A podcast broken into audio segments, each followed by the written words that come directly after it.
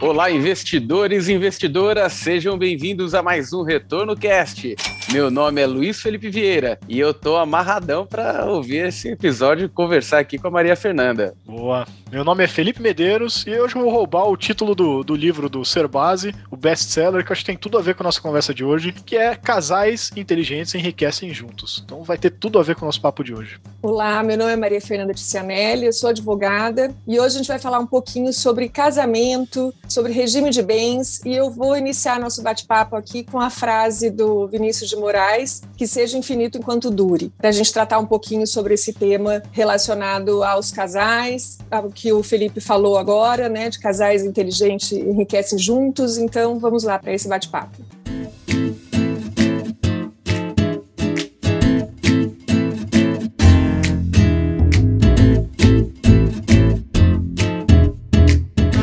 Muito, aí, muito bom. bom. E o episódio de hoje aí, a riqueza de um bom casamento com a Maria Fernanda Ticianelli. Antes da gente começar o bate-papo, eu queria que você falasse um pouquinho, Maria Fernanda, do contexto que você está inserido, né? É, inserida e, e, e, como que você chegou até se especializar aí nesse tipo de assunto. Então, na verdade, é, eu advogo já há 21 anos, né? Há 15 anos praticamente dentro do direito das famílias e das sucessões. E na realidade eu digo que o direito das famílias me escolheu, porque realmente as situações foram sendo colocadas né, diante de mim e eu percebi que dentro do, do direito das famílias eu conseguiria tratar de uma forma um pouco mais humanizada, né, um pouco pensando, olhando para as pessoas mesmo, para o problema delas, para o conflito que elas vivem. Então a ideia tentar não só resolver a questão né, jurídica, mas proporcionar para ela uma vida mais tranquila. Então eu acredito que dentro do direito das famílias a gente tem que pensar é, num casamento, já que o nosso tema é o casamento, desde o sim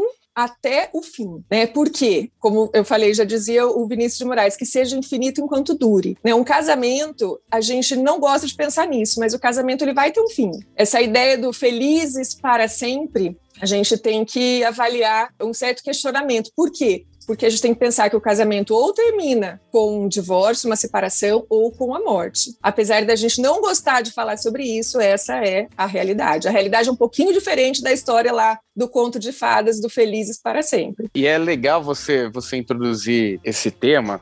Até o, o primeiro bloco a gente fala exatamente do processo antes de casar, né? Vou me casar e agora, né? E muita gente coloca esse momento aí de casamento como o momento ápice da felicidade sociedade, né? E, e, existem diversos contextos que são fundamentais. Às vezes, o, aquela paixão, né? Supera qualquer racionalidade e as pessoas acabam fazendo uma série de besteiras. Outro dia eu vi uma situação terrível. Uma pessoa, acho que ela refez cinco tatuagens, porque acho que ela se apaixonava fácil pelas pessoas e colocava o nome das pessoas. Aí, pô, terminava, começava com outra, opa, vou apagar, não vou fazer mais essa besteira, mas ia lá e fazia. Resumindo, ela teve cinco tatuagens de ex.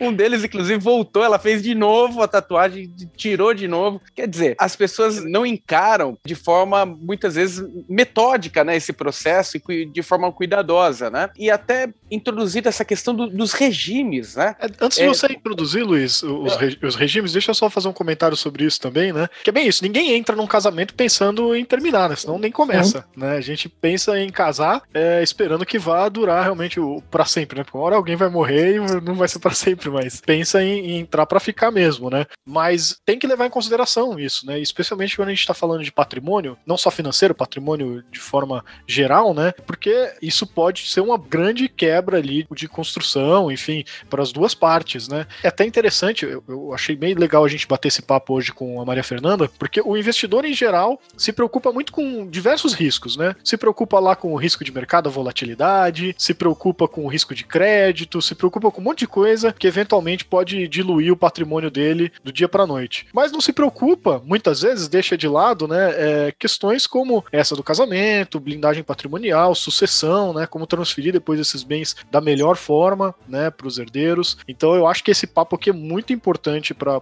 todo investidor, não só no sentido de no que a gente vai falar aqui de questões um pouco mais técnicas de ah, como que funciona cada coisa e tal, mas no sentido também de levar a sério isso na hora que estiver pensando em tomar uma decisão de de casar e de como casar e de como tratar de dinheiro dentro do casamento. Enfim, eu acho que esse papo aqui vai ser bem produtivo nesse sentido.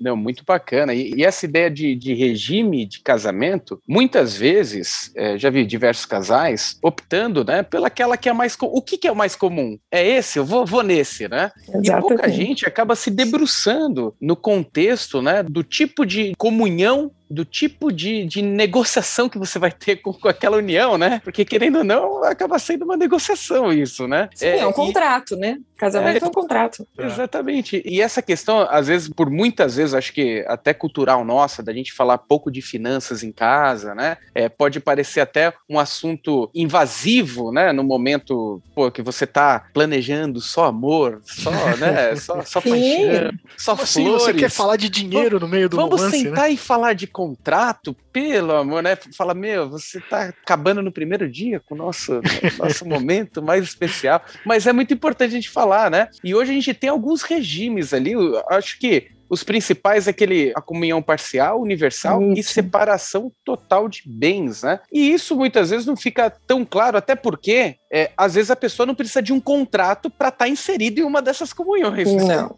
Sim. Exatamente. Vou, vou, me juntar é mais fácil, mas às vezes você pode sair sair mal, né? Esse, Na prática não é bem assim, aí né? averbado, né?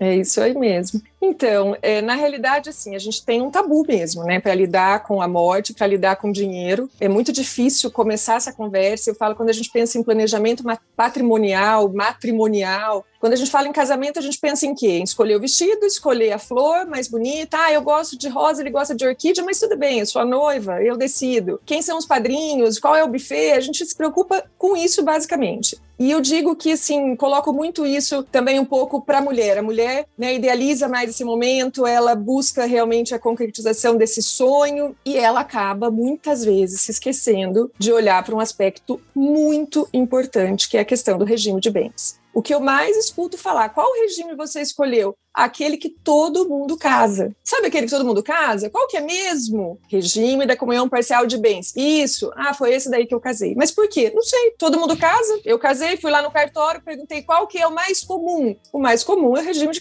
de, da comunhão parcial de bens. Então é esse que eu quero. E isso é muito grave. Por quê? Porque eu acho que não existe um regime ideal. É o que existe um regime ideal para cada casal. Só que o, o mais importante é que essa escolha seja feita com consciência consciência e com conhecimento. Então, talvez é, mudar um pouquinho essa cultura, né, da gente conseguir sentar com o nosso amor e falar, olha, vamos pensar, vamos planejar como que vai ser se acontecer, né, da gente se separar ou em razão da morte de um de nós dois, como que vai ser? Vamos conversar, vamos decidir juntos com relação a essa questão do regime de bens. Então, hoje na lei, nós temos basicamente são quatro regimes. Tá? Os mais conhecidos são da comunhão parcial de bens, da comunhão universal e da separação total. Eu vou falar rapidamente o que significa cada um de uma forma muito simples para a gente poder entender. E por último, eu falo do menos conhecido, que é a separação final de aquestos, porque realmente ela não é tão comum no nosso dia a dia. Mas o regime da comunhão parcial de bens é aquele que a lei estabelece como regime supletivo. O que, que significa isso? Se eu não escolher qualquer um dos outros regimes, o regime a ser aplicado é o da comunhão parcial de bens. Então, por isso que a gente tem a ideia de que todo mundo casa pelo regime da comunhão parcial de bens. Porque aqueles que não buscam consultar um advogado, que não buscam uma informação, que não conversam sobre isso, quando vai ao cartório fazer o processo de habilitação de casamento, ele já é orientado a escolher esse tipo de regime. Então, a comunhão parcial de bens é aquele regime em que os bens que eu trago para o casamento serão meus, assim como que o meu cônjuge trouxe para o casamento, e após o casamento, aquilo que nós construímos, aquilo que nós adquirimos, será de ambos. E ao final da relação, se houver né, um divórcio, por exemplo, ele deverá ser dividido entre os dois. Nessa comunhão que a gente fala, não entram as questões, os bens vindos de herança e de doação. Então, esses bens ficam excluídos dessa comunhão. Então é como se eu dissesse: eu tenho os meus bens, você tem os seus bens, mas a partir do casamento nós teremos os nossos bens que construímos em conjunto. Então essa é a comunhão parcial de bens. A comunhão universal de bens. Qual que é a diferença? Todos os bens são de ambos os cônjuges. Então tudo é nosso. Não importa se eu trouxe três apartamentos quando eu iniciei o casamento e você não trouxe nada. A partir do momento que nós tivermos casado pelo regime da comunhão universal de bens, em eventual separação, todos os bens vão se comunicar, ou seja, todos os bens serão de ambos. Então, o que é seu é meu e o que é meu é seu. Porque tudo, na realidade, é nosso. Então, esse é o regime da comunhão universal de bens. O terceiro regime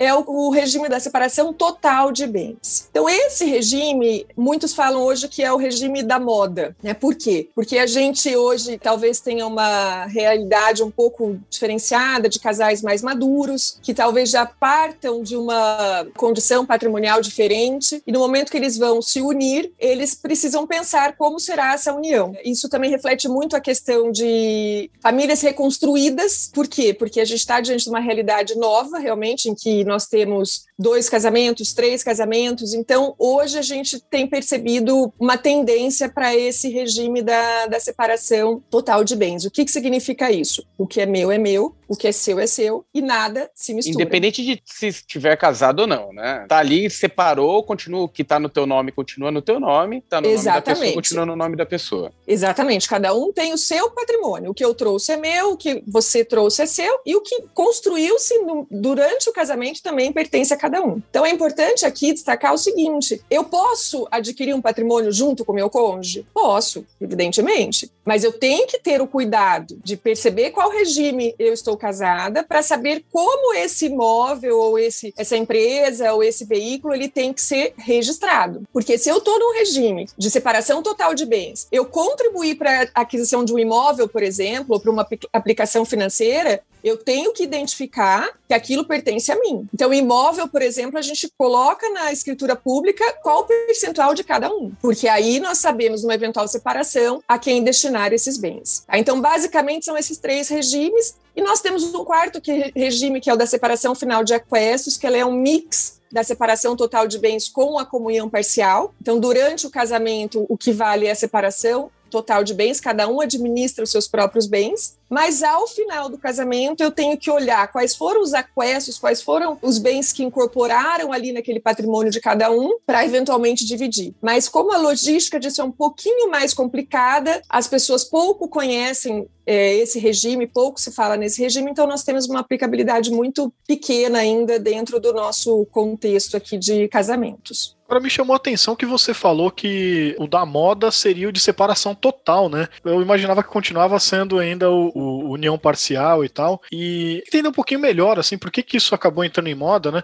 E se isso tem alguma coisa a ver, tem alguma coisa em relação, né? Eu tentei até achar aqui rapidamente um gráfico, alguma coisa, mas eu não consegui achar os dados.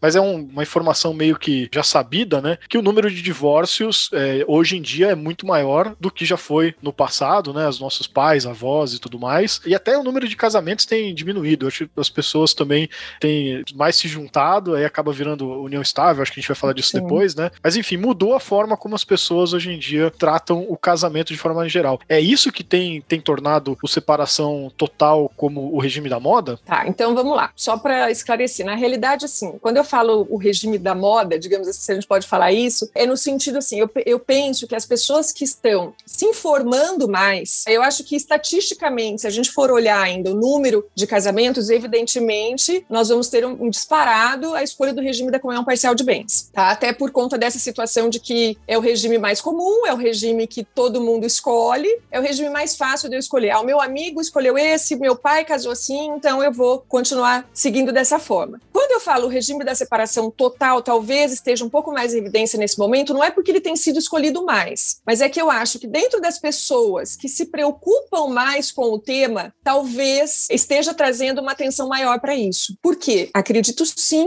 em razão dessa questão da durabilidade dos casamentos, da diminuição do número de casamentos, né, do aumento do número de divórcio. Nós não temos assim estatísticas muito recentes, mas assim em 2017 o IBGE ele tem uma estatística de que a cada três casamentos um se encerra no divórcio. Em 2018, o, o tempo aproximado de uma relação de um casamento era em torno de 17 anos. Em 2019, isso já caiu para 13 anos. Nossa. A ideia, o que a gente vê é que isso está reduzindo, sim, a cada momento. Né? Não temos as estatísticas mais recentes ainda, mas a ideia é essa. Então, eu acho que, sim, o número de divórcios tem aumentado. Né? Por quê? Tem várias razões, mas eu acho que a principal razão é que ninguém mais consegue viver um casamento falido. Né? Eu acho que essa é a realidade. Um casamento em que não tem amor, um casamento em que os objetivos se modificaram, que a gente não tem mais né, objetivo comum. Isso a gente vê o próprio Bill Gates, que é o, o divórcio do momento aí,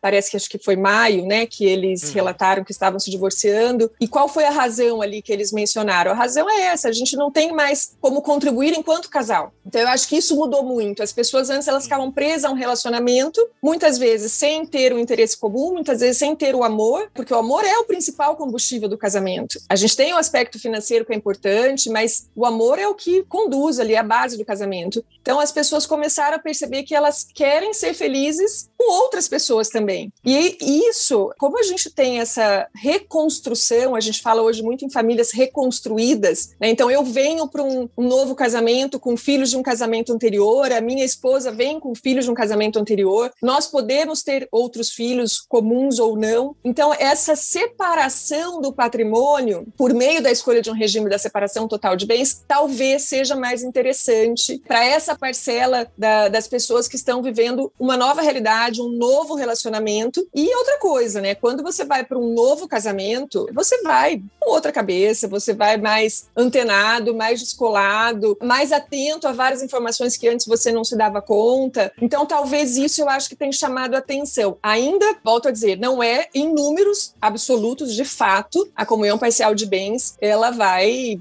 predominar. Mas acho que a separação total tem chamado mais atenção nesse momento. É, você tem o, os dois lados da moeda, né? De um lado é, é, muito bom que as pessoas realmente não tem mais aquele estigma de, putz, minha vida tá completamente infeliz, né? Tá um inferno, mas eu tenho que morrer casado e tal, então as pessoas conseguem aí se dar uma Sim. segunda chance. Mas por outro lado, mostra aí ainda mais a importância é, do cuidado na hora de se casar, né? Em relação a tudo que a gente está dizendo aqui de regime, pensar questão de, de como vai tratar o patrimônio e tudo mais, né? Então, tem os dois lados é, aí da moeda. E tem a, a, questão também, hoje eu acho que o processo ele está muito mais simples, mais facilitado, acesso à informação de forma muito mais rápida e eventuais volatilidades que acontecem no meio do caminho e vão acontecer, como a gente viu nos nossos investimentos aí, a pandemia realmente trazendo um choque terrível, eventualmente esses choques no casamento pode ser determinante para o fim, ou seja, aquele resgate daquele seu investimento de renda variável no momento mais difícil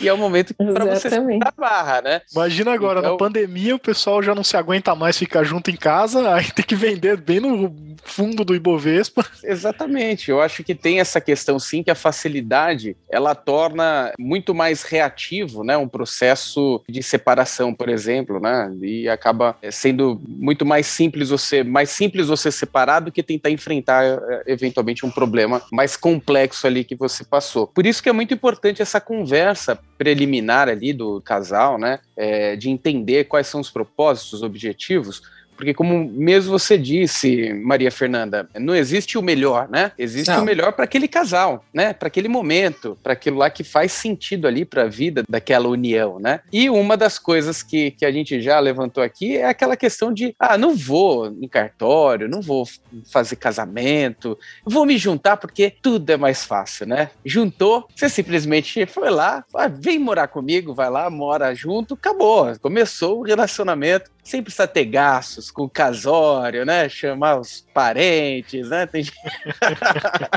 Faz um almocinho ali, né? Em família, um churrasco lá. boa. É. e comunica todo mundo, né? É, e falou, estamos juntos, estamos juntos. É, Muda o status no Facebook juntos. e resolveu.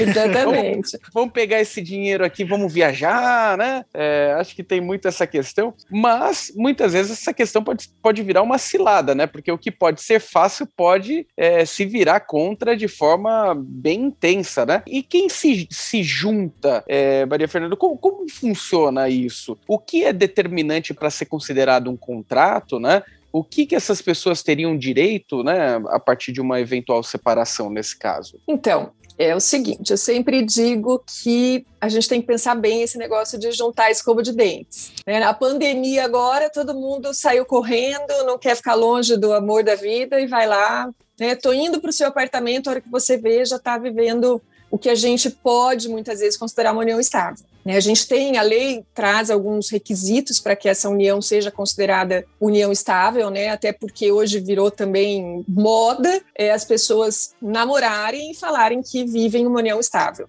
Então, existe uma linha muito tênue ali entre um namoro qualificado, que a gente chama que é um namoro mais intenso ali, e a união estável. Então, esses cuidados a gente tem que sempre tomar. Mas a partir do momento que eu escolhi, né, dividir lá a casa, juntar a escova de dente com o grande amor da minha vida e não quero formalizar isso. Porque a união estável, ela nada mais é do que uma, uma relação como um casamento, né, que gera efeitos também como um casamento, inclusive o companheiro ele foi equiparado ao cônjuge para fins sucessórios, por exemplo. Então ela gera efeitos como gera o casamento, só que ela é uma união mais informal, né? O que a base da união estável é a informalidade. Então existe até um receio aí de equiparar demais a união estável ao casamento, porque a gente está realmente o casamento é o ato mais formal que existe dentro do nosso ordenamento e a união estável é um ato informal, então ele estaria no sentido oposto. Tá? Mas para caracterizar essa união estável, o que, que a gente precisa ter? Primeiro, a união tem que ser pública e notória. Então, assim, as pessoas têm que conhecer vocês como companheiros. Aquela história ali que o Felipe falou, ah, mudou o status do Facebook. Aquilo é lindo, né? Eu vou lá e coloco casado. Não casei no papel, não quero considerar casado, mas eu coloquei no Facebook que meu estado é casado. Então, isso torna a união pública, né? já faz com que as pessoas o conheçam como é, companheiros. Essa união tem que ser duradoura e contínua, né? a gente não tem um tempo, a gente não fala antes, a lei estabelecia um prazo de cinco anos, mas depois reduziu para dois. Hoje nós não temos um tempo fixado pela lei. O que a gente precisa analisar é como aquela relação funciona mesmo, a dinâmica da, da, da relação, se ela é duradoura, se ela é contínua e, principalmente, se ela tem a intenção de constituir família. Tá? Quando eu digo é, construir família, não é ter filhos, né? mas a gente ter a ideia de uma entidade familiar, essa situação de construir patrimônio juntos, manter uma conta conjunta, dividir despesas, ajudar o outro né, com alguma despesa, isso caracteriza a intenção de construir uma família e, por consequência, caracteriza uma união estável. Então, assim, a grande questão, eu acho que eu, né, particularmente, penso que é mais fácil o casamento quando a gente pensa no fim dele, tá? Então, vamos pensar lá no, no divórcio, por exemplo, ou no encerramento com a morte de um dos cônjuges, do que a união estável. Por quê? Porque a união estável, por ela ser informal, as pessoas acabam não documentando aquela relação. E aí o primeiro problema que surge, quando começou a união estável? Ao dia que eu levei lá um pijama na casa do meu companheiro, será que foi aquele dia que a gente começou a viver a união estável? Então, a maior dificuldade, uma das grandes dificuldades dentro da união estável é a gente estabelecer a data de início. E por que, que eu tenho que estabelecer a data de início? Porque eu estou falando em patrimônio. Eu estou falando naquele investimento que a gente fez ou que um deles fez, porque na hora que, quando o casal está junto, seja em união estável, em casamento, é tudo muito lindo, né? É tudo muito bonito, é o nosso dinheiro, é o, são os nossos bens. Né? A gente costuma brincar, é o meu bem né? Quando casa, a gente fala, oi, meu bem. Quando separa, é, são os meus bens. Não tem nada de meu bem, meu amor, são os meus bens. Então, a gente tem que ter esse cuidado. Então, é importante que eu vejo, não importa se você escolher o casamento ou escolher o não estável, isso é uma questão muito pessoal. Mas o que eu vejo é que você precisa formalizar e documentar. Porque a união estável também é possível você documentar. Você pode fazer um contrato de união estável, que pode ser um contrato por escritura pública ou escritura particular, e você pode, nesse contrato, estabelecer as regras.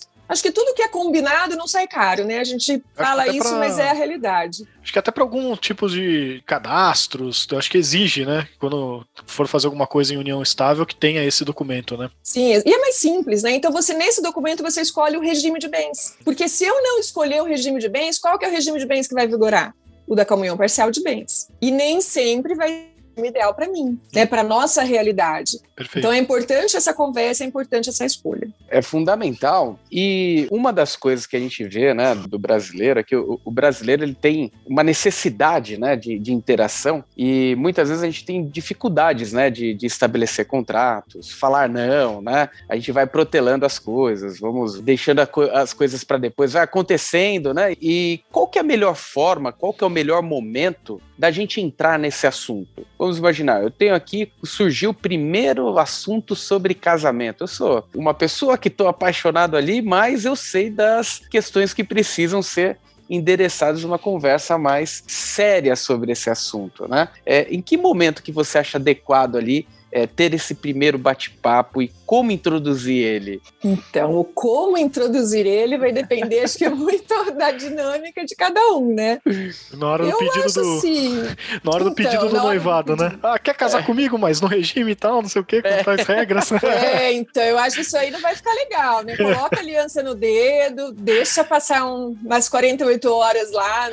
Eu acho que talvez, assim, no momento em que você vai fazer a habilitação do, do casamento, quando for a questão, vamos falar do casamento, né? Passou o período de noivado ali, a gente está preparando a festa tal. Eu acho que tudo depende muito, assim, da, da relação, né, entre os casais, porque quando a gente fala sobre isso, muita gente fala, poxa, ele está falando sobre isso porque ele não me ama, ou porque ele desconfia de mim, é, ele já está com intenções ruins, mas eu acho que é justamente o contrário, eu acho que é justamente por ele te amar, por ele confiar em você, que essa conversa tem que existir.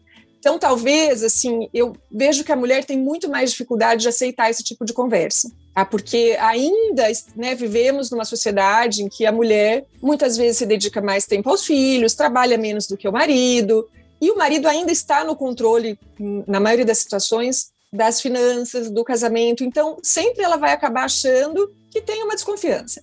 Mas eu acho que no momento em que vocês, que, né, que o casal for se preparar realmente para aquilo. Olha, vamos começar a pensar na festa. Eu acho que a festa é a parte né, boa ali de tudo isso também, mas nós temos que ser racionais, gente, temos que ser práticos. Então, assim, a forma de abordar, eu acho que vai ser muito bacana nisso, né? Olha, amor, sei lá, vamos conversar, você já pensou nisso? Ou, de repente, você viu um vídeo legal, escutou um podcast, leu um artigo, manda lá para o amor da sua vida e fala, olha, eu, eu tava lendo sobre isso aqui, o que, que você acha? O que, que você pensa? Né? Então, eu acho que a forma da abordagem ela é essencial, mas ela tem que ser feita, seja por um ou por outro. Eu acho que isso é questão de inteligência mesmo, né? Eu acho que a gente precisa colocar na cabeça das pessoas que esse tema tem que ser falado, tem que ser falado. Então, assim, é cultural e a gente tem que mudar esse esse círculo aí para tentar se tornar uma coisa mais mais tênue, mais tranquila e conversar de uma forma leve, gente. Tem que conversar.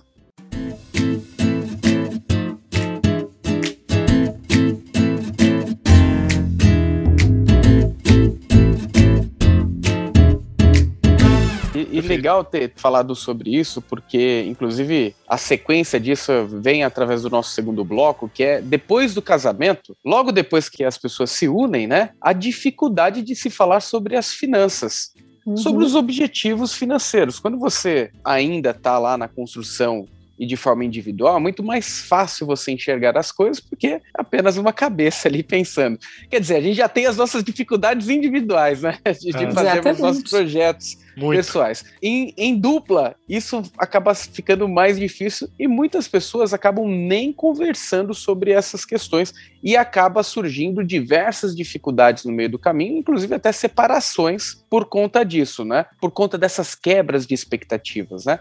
Uma vez que você não trata do assunto, não quer dizer que a outra pessoa não tem expectativa sobre aquilo, né? Exatamente, né? Sim. E pode estar tá totalmente descompassado. E hoje a gente fala que uma das questões mais importantes é a gente ajustar a temática das finanças, dos gastos mensais, do que vai guardar de dinheiro, o que, que vai usar para isso, o que vai usar para aquilo, né? Que momento também você você acredita ser um, um momento adequado para esse tipo de conversa mais profunda? Já seria no start mesmo desse ah, casamos, tá ali, estamos, estamos na lua de mel, saiu da lua de mel, a gente já conversa sobre isso? Conversa já antes sobre isso ou durante o casamento? Ou não tem muito, muito um padrão para as coisas darem certo? Então, eu acho que não tem muito padrão, né? Eu acho que cada um vai ter a sua identidade ali, o seu momento. A lua de mel, evidentemente, não é o momento ideal, né? Vamos ser felizes ali na, na lua de mel, mas eu acho que antes, talvez, assim, se se for um casal assim que tem uma, uma dinâmica muito diferente um do outro, porque isso existe,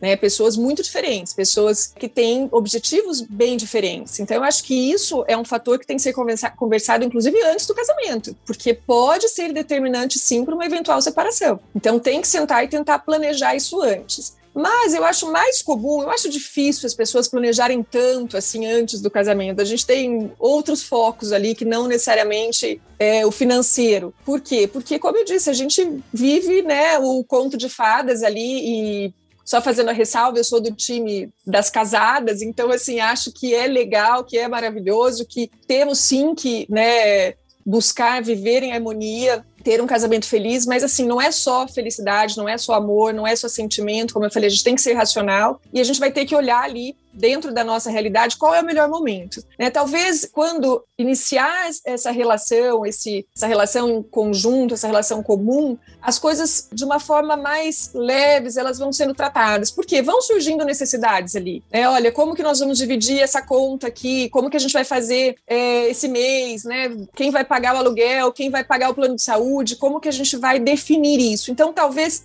após o casamento, esse papo seja um pouco mais natural. Só que eu penso que o start tem que ser dado um pouco antes, até para você conhecer a expectativa do outro, né, com relação a você e com relação ao casamento. Então acho que essa conversa tem que haver sempre, né? A transparência é a alma do negócio. É, Sem ela não tem jeito. Eu já vi alguns estudos falando sobre um dos das principais causas de divórcio, eu não sei como é que tá hoje, né? Mas nos estudos antigos falando sobre essa questão de falta de comunicação mesmo. As pessoas simplesmente não falam, falar de dinheiro é tabu e tal. E uma coisa que até no, no próprio livro do Ser Base que eu citei ali, né? Ele fala muito de, de, de casais que tratam o dinheiro como. Ah, estão casados, né? Pode ser regime é, universal de bens, pode ser o que for, mas ah, o meu salário é meu, seu salário é seu, você faz suas compras, eu faço as minhas. Então trata como coisas separadas. Aí cada um tem o seu próprio plano de vida ou de financeiro e tal. E no final, é, isso acaba tanto gerando problemas em relação a divórcio e tudo mais, mas é, principalmente no aspecto de planejamento financeiro mesmo, né? É, o casal não consegue chegar num, num caminho muito saudável uhum. e nem muito bom, né? Porque, sei lá, você tem um que tá gastando mais, outro que tá gastando menos, e aí vai chegar na hora da aposentadoria, né? Alguém acumulou alguma coisa, outro gastou tudo. E aí, né? Fica meio até injusta a divisão lá na frente. Então dá importância mesmo de que depois de casado, do ponto de vista de finanças, o ideal é que virasse uma coisa só. Meu salário e o seu, junta tudo e vamos trabalhar juntos aqui em como que a gente pode é, acumular o melhor patrimônio para depois ter uma aposentadoria tranquila e assim por diante, né? É, eu acho que a gente tem que pensar em conjunto. Acho que já que você independente do regime que você escolheu, né? Porque eu penso que o regime ele é muito importante assim para aquilo que vem anterior ao casamento, né? No meu ponto de vista, aquilo que é construído durante a relação, independente se eu trabalhei mais, se eu ganhei mais, ou se ele trabalhou mais ou ganhou mais, eu acho que a gente tem que ter esse objetivo comum, porque esse é o fundamento do casamento, né? Os sonhos comuns, o, o foco comum, realmente assim, atingir uma meta, estabelecer uma meta comum. Nós teremos metas individuais, somos seres humanos, né, individualizados, mas ter uma meta comum. Eu acho que isso é o grande objetivo do casamento. E eu vejo assim, dentro da minha realidade ali do escritório, quando esses objetivos se distanciam ou quando um sempre acha que faz muito mais do que o outro, é nesse momento que a corda se rompe, né? E a questão final financeira ela tem um impacto muito importante, né? Tem um, um, provérbio, acho que é um provérbio inglês que fala: o amor perdura enquanto o dinheiro dura.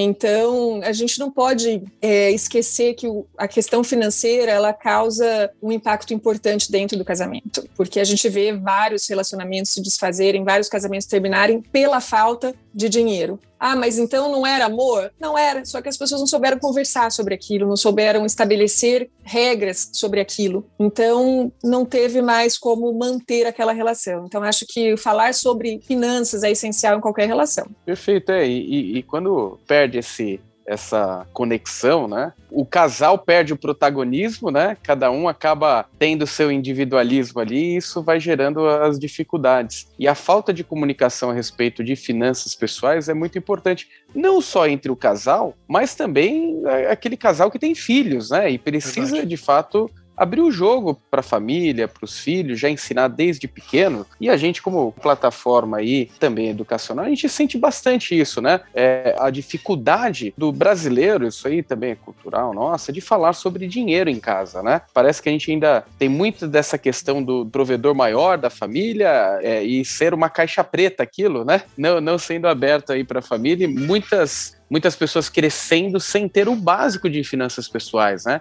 Sem ter o básico de entendimento, né? É, de quanto vale de fato aquele dinheiro, né? O quanto é custoso Sim. ali para acumular, para guardar, para ter as reservas e praticar isso, né, no dia a dia.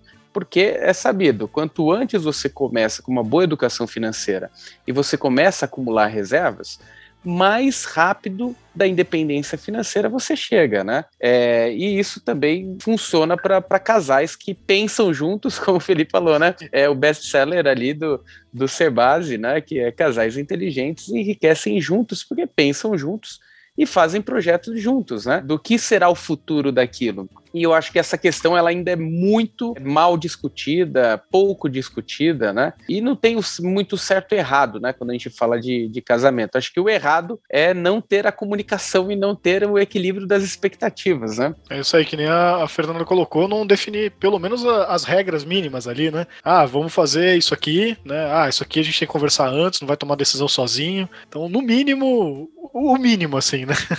e ter transparência também, né? Não sumir com dinheiro dinheiro, né?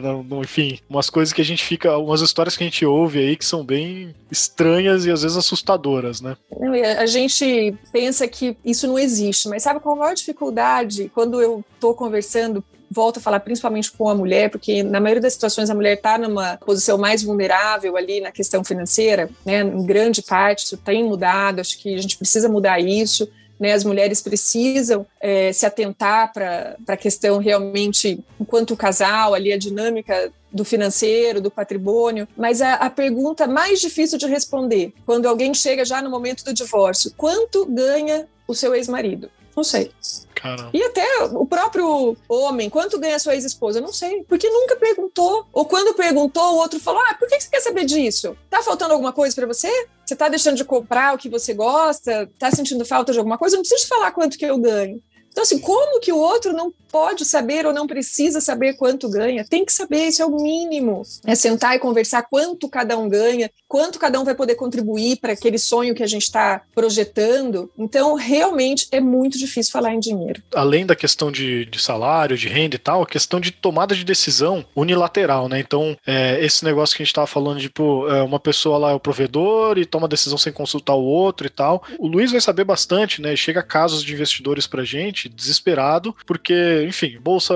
A gente falou isso de muitos episódios já, né? Bolsa explodiu, aí começa a surgir um monte de gurus, bem entre aspas aí para quem só tá ouvindo, né? Prometendo ganhos fáceis na bolsa, com estratégia de trading, etc e tal. Então vai lá, o cara pega o patrimônio todo da família e resolve fazer trading. Que às vezes é, é dinheiro relevante, a gente tá falando de milhões de reais, né? E, sei lá, a gente já viu N histórias de questão desse dinheiro durar. Não dá seis meses, né, Luiz? E aí é, o cara tomou essa toda, decisão toda sozinho, a esposa não faz ideia, né? Nem de onde ele investiu e nem do que aconteceu com o dinheiro, ele torrou praticamente todo o patrimônio da família e a pessoa entra numa depressão profunda e começa a pensar até coisa errada, né? Tipo, ah, eu vou, eu vou matar o cara que me fez fazer esse investimento, que me disse que ia dar dinheiro, que não sei o quê, porque tomou decisão toda sozinha, enfim, não sabe, fala, não sei como contar para minha esposa o que eu fiz com o dinheiro. Não, tem diversos casos bizarros, assim, de, de milhões é, irem pelo ralo e conversar com a pessoa. Ela falou: Eu não faço ideia o que, que eu falo para minha esposa. Eu tenho que dar um jeito de recuperar isso aí o buraco vai ficando cada vez, cada vez mais, mais fundo. fundo. cada vez mais fundo, cada vez mais fundo. Quando vai ver é, uma fortuna que, que dava todo um equilíbrio financeiro, uma tranquilidade financeira, está simplesmente totalmente detonada, né? Praticamente zerado ali. Tem casos recentes ali de, de pessoas que acabaram entrando nessa onda de, de acreditar que, que existem ganhos fáceis aí, fáceis no, no mercado financeiro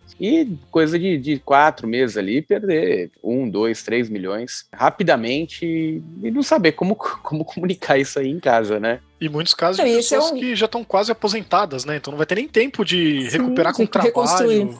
Não, isso é um gatilho, né? É um gatilho para separação, é um gatilho para o divórcio, porque acho que é uma quebra de confiança generalizada ali, né? Nesse sentido. E não culpo só aquele que, que aplicou, não, de forma equivocada, porque eu acho que o outro também tem que cobrar né? Olha, deixa eu ver o que está acontecendo, porque a gente sabe que esses investimentos normalmente são feitos em um único CPF. Então alguém vai estar ali fazendo a gestão Esperando, desse né? investimento, né? né? Vai estar tá organizando isso. Mas e o outro? O outro também tem que buscar esse conhecimento.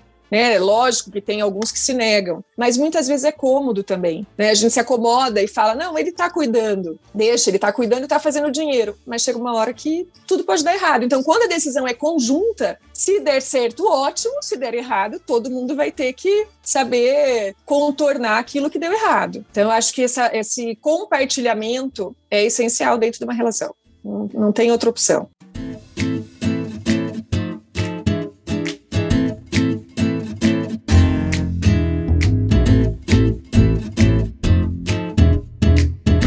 Inclusive a temática do indo já para o terceiro bloco, né? E se der errado, o que deve ser feito? Sempre que, que a gente fala de, de separação, né? É, a gente fala de conflitos, né? Na maioria das vezes, né? E qual que é a solução mais adequada para um casal que viveu um conflito e decidiu se, se separar? Quais são os passos mais adequados para que isso aí também não tenha impactos tão profundos emocionais? Então, assim, a, diante de um divórcio, né? Então vamos pensar ou numa uma dissolução de uma união estável, né? Porque a regra vale para ambas as situações. É, não deu certo o relacionamento, o que, que a gente vai ter que fazer agora? É um momento terrível, né? É um luto realmente. Né? A gente tem que vivenciar esse luto, tem várias fases dentro desse contexto. E um dos grandes problemas, além da gente ter que lidar com a dor emocional, né? Porque nós temos efeitos, é um sonho que se desintegrou. Todo mundo, como a gente falou no início, casa para ser feliz para sempre, é isso que a gente aprendeu.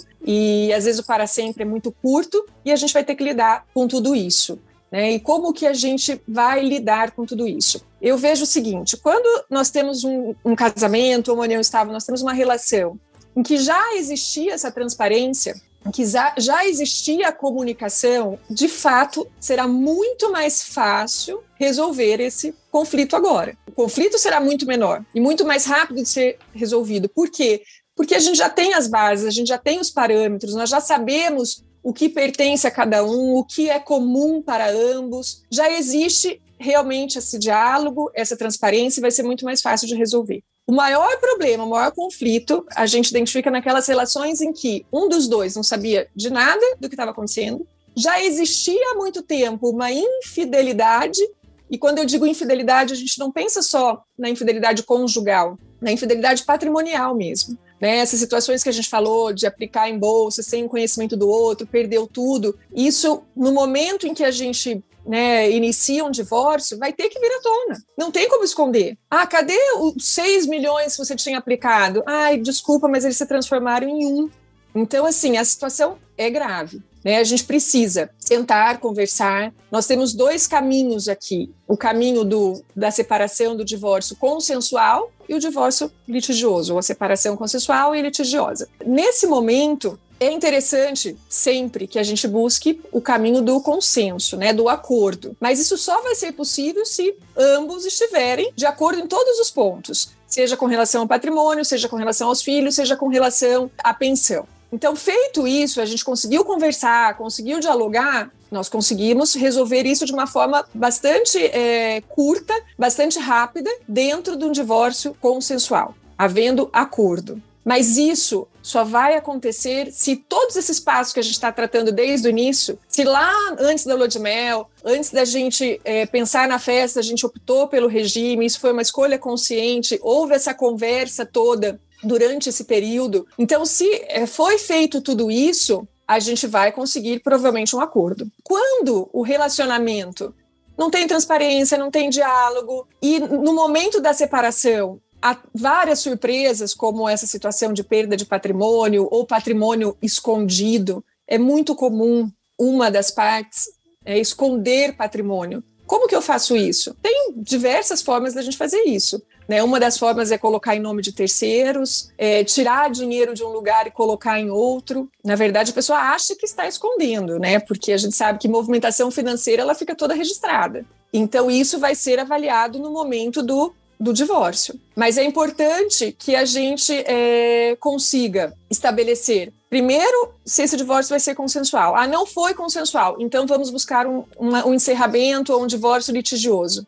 E aí nós vamos ter que analisar qual é o patrimônio, o que, que veio antes do casamento, o tipo de regime de bens, para então poder buscar aquilo que é seu direito, tá? E o que pode acontecer? Uma das duas partes, normalmente, vai se sentir injustiçada. Vai achar que foi passada para trás. Ninguém vai falar, ai, que bom, eu tô super feliz com o que eu recebi. Geralmente não é assim que acontece. É, eu até imagino o tanto de complicações que tem, é, principalmente em ativos não líquidos, né? Então você pega lá, a pessoa tem uma empresa, uma empresa microempresa, empresa de pequeno porte, não listada, enfim. Aí tem uma separação. Qual que é o valor dessa empresa? Né? Então o empresário vai querer falar que vale o mínimo possível, né, para pagar e comprar parte da, da, o empresário ou a empresária né, do, do outro cônjuge, é, e enquanto a pessoa fala, não, isso aí vale muito mais. Né? Como que chega numa, numa como que chega num valor justo para isso? Né? É, isso assim, só um exemplo, né? Acho que dá para fazer o mesmo para, sei lá, um imóvel, sei lá, um terreno em zona rural. Até avaliar e falar qual que é o valor justo daquilo, né? Então deve dar um monte de confusão nesse sentido, né? Acho que o raro deve ser o pessoal achar que realmente foi uma separação justa, né? É muito difícil achar que foi justa. Sempre alguém vai achar que sofreu uma perda ali, né? Eu, eu acho que o maior problema hoje na, na, no divórcio, na separação, é quando envolve empresa, Felipe. Quando envolve empresa, é um problema, porque como que você mensura o valor dessa empresa? É muito difícil. Isso depende de uma perícia muito complexa, né? Uma perícia muito onerosa e às vezes não vale a pena. Então, assim, é bem comum uma das partes é, realmente se sentir lesada e muitas vezes a pessoa só vai perceber que ela foi lesada após alguns meses, após alguns anos, e aí nós não temos o que fazer. Né? Não, tem, não tem mais como voltar atrás, porque realmente foi feito, foi feito com acompanhamento né, de um advogado, a pessoa aceitou aquilo, e algumas vezes ela aceita aquela, aquele acordo, aceita aquele valor, porque ela precisava do dinheiro também, ela precisava resolver a questão, e depois bate um arrependimento. Mas isso não tem como voltar, salvo raríssimas exceções. Então, assim, por isso que é muito importante a orientação. É, a pessoa tem que estar extremamente é, confiante e bem orientada para que ela saiba que ela está tomando a melhor decisão porque isso vai ter efeitos lá na frente, né? Então é bem importante mesmo. Aí eu vejo cada vez mais que o, o, casamento ele anda de mão dada, mãos dadas ali, com a, também a evolução do investidor, né? O, as melhores decisões, as melhores tomadas de decisão no, no princípio, né, desse relacionamento, vai deixar fluir as coisas muito melhor, independente se for algo é, que eventualmente termine no meio do caminho, mas termina de forma muito mais saudável, né? Do que essas questões que, que envolvam bastante conflito. E para o investidor, na vida do investidor, não é muito diferente, né? Quando você pensa bem, é, se planeja bem, sabe dos desafios, sabe da volatilidade que vai acontecer no meio do caminho, mas não perde, né? Aquele seu padrão, aquela sua metodologia, aquele seu, a, aquele seu processo, né? Sabe que aquilo lá é, é construído dessa forma, né? Não existe almoço grátis, as coisas acontecem e você consegue a sua independência financeira de forma mais rápida, mais fluida, mais fácil, né? E a melhor é, opção que você tem é ter uma boa conversa desde o princípio, né? Tentar alinhar bastante as expectativas, né? Para que o processo ele seja o mais fluido possível e você tenha muito mais momentos bons do que ruins, né? Porque Exatamente. momentos ruins você vai ter vai ter, toda a sua jeito. vida, não vai ter jeito, mas que você tenha muito mais momentos alegres do que tristes ali na sua jornada junto com a sua companheira ou seu companheiro. É isso aí. A gente, na realidade, não consegue controlar tudo, né? Mas eu acho que o planejamento é a, a chave principal dessa, dessa conversa toda, né? A gente iniciar desde o primeiro momento ali como que vai ser essa relação, né? A conversa, como nós falamos, e principalmente quando vem os filhos. É, isso é muito importante também, porque eu acho que é importante a gente também transferir isso para os filhos. Né? Não é à toa que a gente fala que os pais são os espelhos do, dos filhos. Então, se você tem essa transparência, essa conversa, esse planejamento, esse cuidado financeiro, os teus filhos também vão enxergar daquela forma. E, e assim, o, o, término de um casamento, ele pode acontecer para qualquer um. É, a gente não, não consegue prever o futuro, a gente não sabe como as coisas vão acontecer, mas se a gente puder organizar um pouquinho melhor, eu não tenho dúvida de que isso vai ficar muito mais fácil. Fácil nunca vai ser, mas o momento vai ser um pouco melhor do que para aqueles que não se organizaram em nada. Então, assim, tem que falar sobre o assunto, temos que sentar e conversar, tem que saber onde ele está investindo, né? O que está melhor no momento, onde comprar, o que comprar, de onde vem esse dinheiro. A questão é conversar. Eu acho que isso muda o relacionamento de todo mundo. Muito bom. E, e, Maria Fernanda, quem quiser te encontrar aí, como que as pessoas te encontram? Você tem rede social? Você fala sobre o assunto? Ou é direto no seu, no seu escritório? Como, como que as pessoas te encontram? As pessoas podem me encontrar, tenho rede social sim, tem a rede social do escritório no Instagram, chamei-me Ticianelli Advogados, né, de Maria Fernanda Ticianelli Advogados, é, e também tenho a minha rede pessoal, meu Instagram pessoal, que é mferticianelli. Então, quem quiser falar comigo, tiver alguma dúvida, pode mandar lá que eu respondo, manda um direct e assim vamos esclarecendo. E também estou à disposição no escritório. Bacana. E se você tiver alguma dúvida, alguma questão, mande pra gente aí também no retornocast@maisretorno.com. Agradeço demais aí a sua participação, viu, Maria Fernanda? Foi bom demais o nosso bate-papo. Eu que agradeço o convite. Olha, e você também que nos ouve, não esqueça qualquer qualquer questão, qualquer dúvida, qualquer situação, estamos em diversas redes sociais, YouTube, Instagram e o nosso e-mail, reforçando aqui, retornocast.com. Pode mandar sua dúvida, sua sugestão, sua crítica. Se você não gostou, pode mandar também. Estamos aqui para ouvir e melhorar esse conteúdo aí para vocês. Muito obrigado, pessoal. Até a próxima. Um abraço, pessoal. Valeu, gente. Obrigada. Obrigado, Maria Fernanda. Você ouviu Retorno Cast.